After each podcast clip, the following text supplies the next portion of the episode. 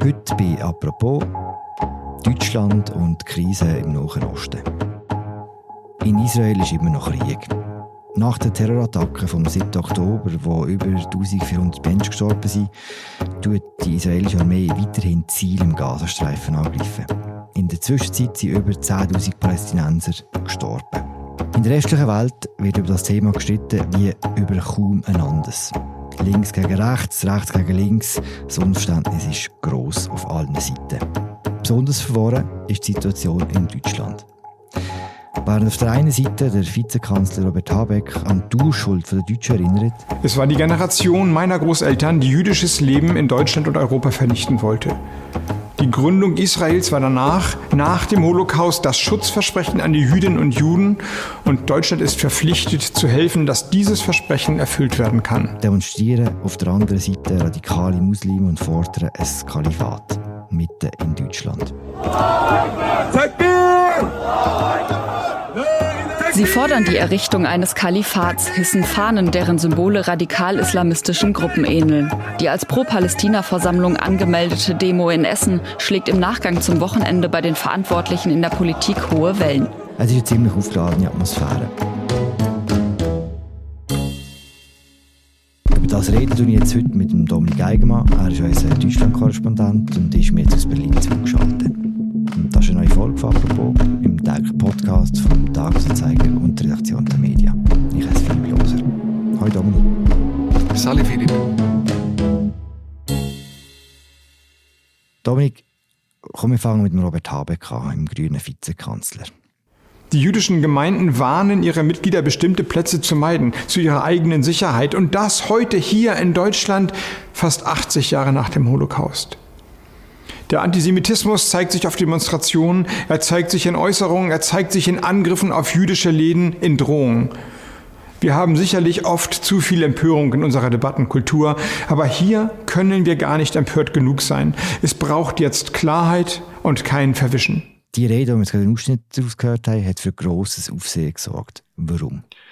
Ja, um ehrlich zu sein, ist das gar nicht so leicht zu erklären. Weil im Grunde genommen, was die Sache angeht, also zu erklären, warum die Sicherheit von Israel und die Sicherheit von Jüdinnen und Juden im Prinzip weltweit eine Sache von der deutschen Staatsräson ist. Das haben schon andere gemacht seit dem 7. Oktober. Unter anderem der Bundeskanzler in einer Regierungserklärung. Auch der Bundespräsident Steinmeier hat mehrfach darüber geredet.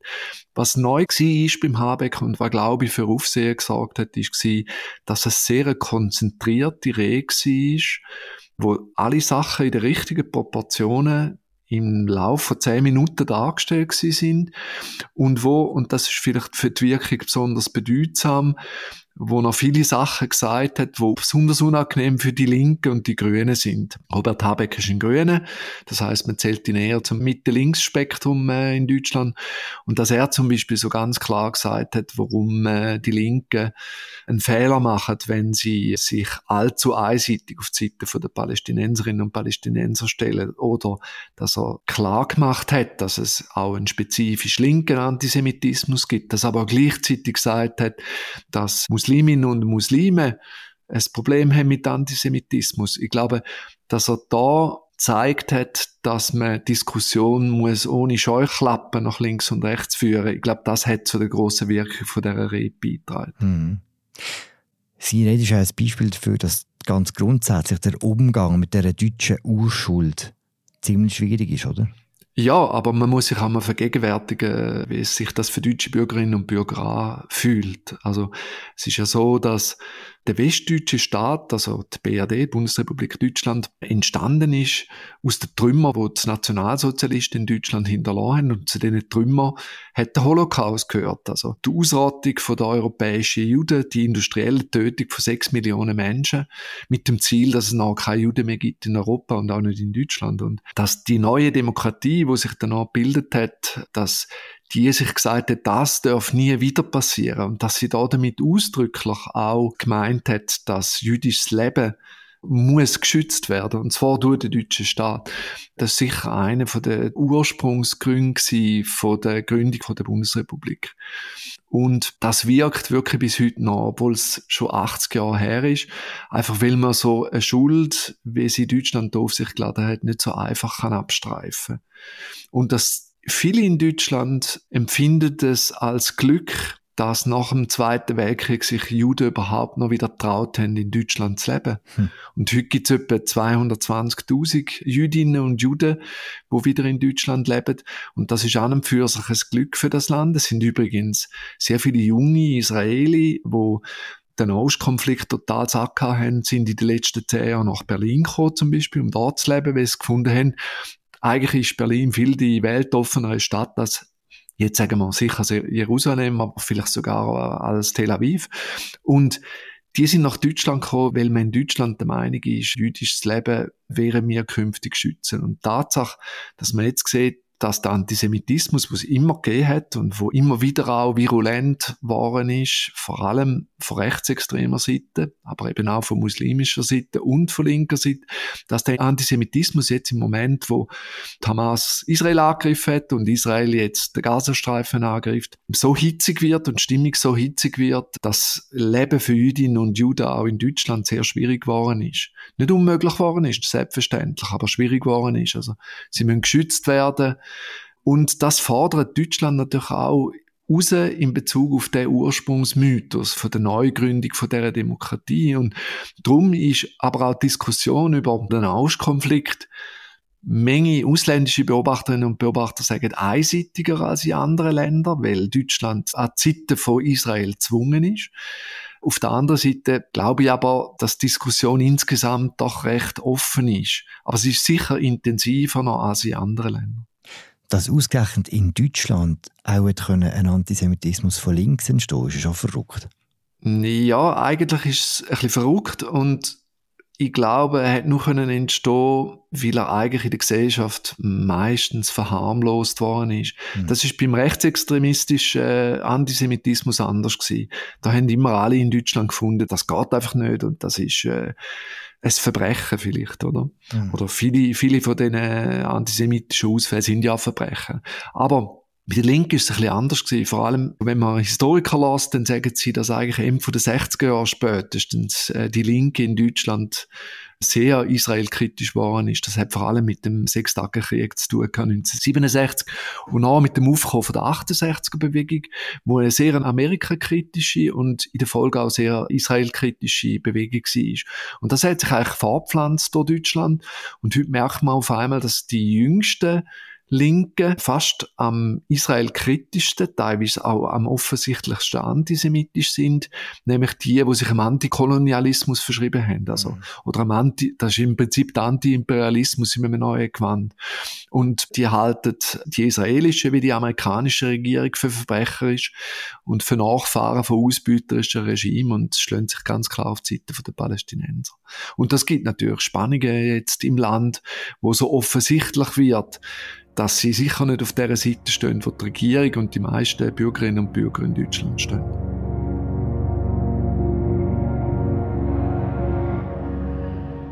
Du hast es vorhin schon ein bisschen angedeutet. Wie nimmst jetzt du persönlich die Diskussion wahr über den Krieg? Ich finde die Diskussion offen. Ich finde, dass sich jetzt einen Monat nach Anfang vom Krieg auch eine gewisse gleichmäßigere Berichterstattung einstellt, im Sinn von, dass zum Beispiel sehr viele Palästinenserinnen und Palästinenser jetzt auch zu Wort kommen. Es gibt sehr viele in Deutschland, fast so viel wie Juden und Jüdinnen. Das war am Anfang weniger der Fall gewesen. Am Anfang hat, abgesehen davon, dass man natürlich berichtet hat über die pro-palästinensischen Demonstrationen und die Ausschreitungen, die es dort gegeben hat, hat man vor allem mit Jüdinnen und Juden geredet. Und mit den Juden sympathisierenden Deutschen man hat viel mit Holocaust-Überlebenden geredet und so fort. Und das ist irgendwie notwendig gewesen, glaube ich, auch für Deutschland in dem Moment. Aber jetzt kommen die Stimmen, dass man mit jungen palästinensischen Podcaster redet, die erzählen, wie es sich jetzt anfühlt, Palästinenser in Deutschland zu sein. Und ich finde das sehr wichtig, dass sich die Diskussion jetzt ausweitet. Und wie es dann politisch wird weitergehen, hängt auch ein bisschen davon ab, wie stark die verschiedenen Kräfte in der Gesellschaft und die verschiedenen Stimmen in der Gesellschaft überhaupt noch fähig sind, miteinander ins Gespräch zu kommen. Hm. Ein Beispiel für das ist die Demonstration, die in Essen stattgefunden hat kürzlich, wo die Innenministerin Nancy Faeser unerträglich genannt hat, Protest. Was ist da passiert? Ja, eigentlich ist es gar keine Pro-Palästina-Demonstration gewesen. Die ist nur als solche angemeldet worden eigentlich. Tatsächlich sind hinter dieser Demonstration in Essen, da sind 3000 Leute nachher, sind Islamisten gestanden aus der Gruppe ungefähr von den Muslimbrüdern. Das sind Salafisten, die das Kalifat wünschen. Das sind sehr radikale Leute, die schon lange darauf hinarbeiten, in der muslimischen Gemeinde Radikalisierung herbeizuführen, wo ihnen würde nützen. Und die haben im Prinzip den Pro-Palästina-Diskurs oder Pro-Palästina-Unterstützung benutzt, um ein eigenes Süppli zu kochen, nämlich das, in Deutschland das Kalifat zu fordern, für alle Recht, sogenannte Rechtgläubigen, das sind natürlich die radikalsten und äh, orthodoxesten Muslime und äh, damit nicht nur die deutsche Gesellschaft vor den Kopf zu stoßen, sondern auch die gemäßigteren Muslime, also für die radikalen Muslime ist einer der wichtigsten Find, sind die gemäßigten oder sogar die säkularen Muslime in Deutschland. Und die Demo ist schockierend sie deswegen, weil sie wie Al-Qaida oder äh, muslimischer Staat Demo dahergekommen ist. Und das ist genau das Ziel auch von dieser Demo. Wie stark sind denn so Gruppierungen, die so etwas fordern in Deutschland? Es gibt laut Bundesverfassungsschutz in Deutschland knapp 30.000 Islamistinnen und Islamisten, wo man so zum ideologischen harten Kern zählt von denen.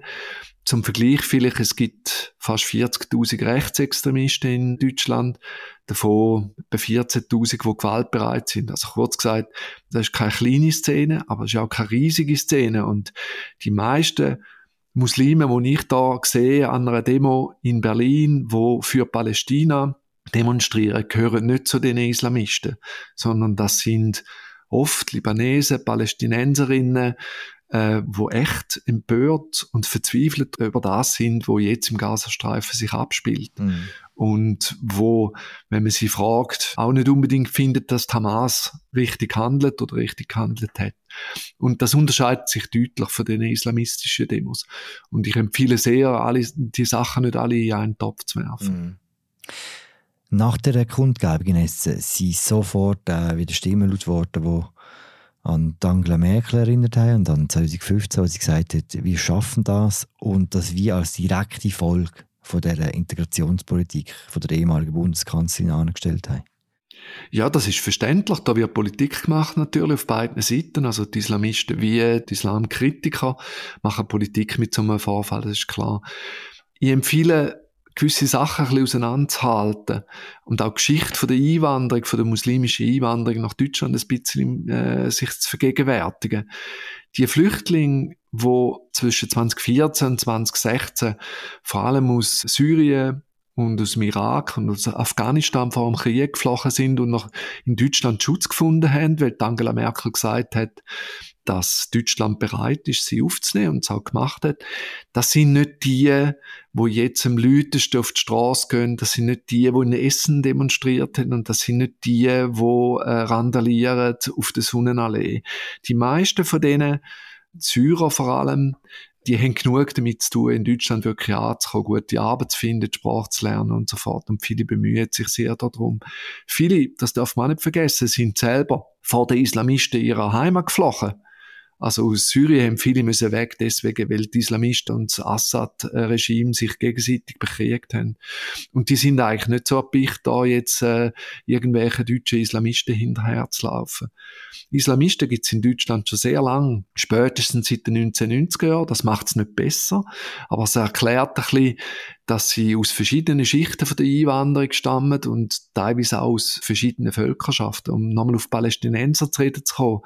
Palästinenser und Libanesen sind, das sagen viele Fachleute, vielleicht ein bisschen die prekärste muslimische Volksgruppe in Deutschland, insbesondere auch in Berlin. Und zwar deswegen, weil viele von ihnen, weil der Staat sie nicht hat wollen einbürgern, staatenlos geblieben sind und sehr lange staatenlos gewesen sind. Und auch immer das Gefühl gehabt, wir sind, wenn schon, gerade so knapp duldet in Deutschland. Das war bei den Syrern anders gewesen, 2015. Darum ist deren ihre Integration insgesamt wahrscheinlich besser verlaufen als die von den Palästinensern und Libanesen aus den 80er und 90er Jahren. Hm. Wenn man von Clankriminalität redet, das sind Libanesen vor allem teilweise auch Palästinenser, aus der, wo aus der, äh, in dieser Zeit nach Deutschland eingewandert sind und wo teilweise kriminell waren sind, weil sie staatenlos sind und mhm. sonst nicht hätten können arbeiten. Andere haben Kriminalität natürlich auch schon mitgebracht, das sollte man auch nicht verschwiegen. Aber kurz gesagt, Jetzt alles auf die Willkommenskultur von 2015 zurückzuführen, das ist aus meiner Sicht auf jeden Fall ein Fehlschluss und glaube ich ermöglicht einem auch nicht, Probleme so anzugehen, wie man eigentlich sollte. Das heißt zusammengefasst, man kann nicht pauschal sagen, dass Deutschland ein Problem mit mangelnder Integration hat, aber dass bei gewissen Bevölkerungsgruppen dass dort noch wie Nachholbedarf gibt. Ja, also die Türkinnen und Türken, Nachfahren von den Türken, die in den 60er Jahren nach Deutschland eingewandert sind, kann man heute nicht mehr sagen, dass sie ein Integrationsproblem mhm. darstellen, beispielsweise. Einfach weil es schon zu lange her ist und weil viele einfach äh, ganz normal in Deutschland leben, wie alle anderen auch. Also wie Einwanderer aus dem Balkan beispielsweise oder aus Italien oder aus Griechenland. Dass Deutschland kein Problem hat mit der Integration von Musliminnen und Muslimen, das kann man nicht behaupten. Also es gibt große Probleme. Es gibt große Probleme, weil es so viele sind. Also es leben 5,5 Millionen Musliminnen und Muslime in Deutschland. Das ist jede 15. jede 15. Bürgerin. Und das ist einfach viel. Und es ist so, dass es bei der Integration von Musliminnen und Muslimen auch spezifische kulturelle Probleme gibt, die man gesondert muss angehen, sei es in Integrationskurs, sei es in der Schule selbstverständlich, bei den Kindern den Eingewanderten. Und das ist eine riesige, eine gewaltige Aufgabe für einen Staat, wo teilweise auch mit anderen Aufgaben überfordert ist. Darum gehöre ich nicht zu denen, die finden, es gibt da kein Problem, wir sollen mal nicht so tun. Hm. Ich finde nur, man sollte von den richtigen Problemen reden und die richtigen Probleme auch behandeln.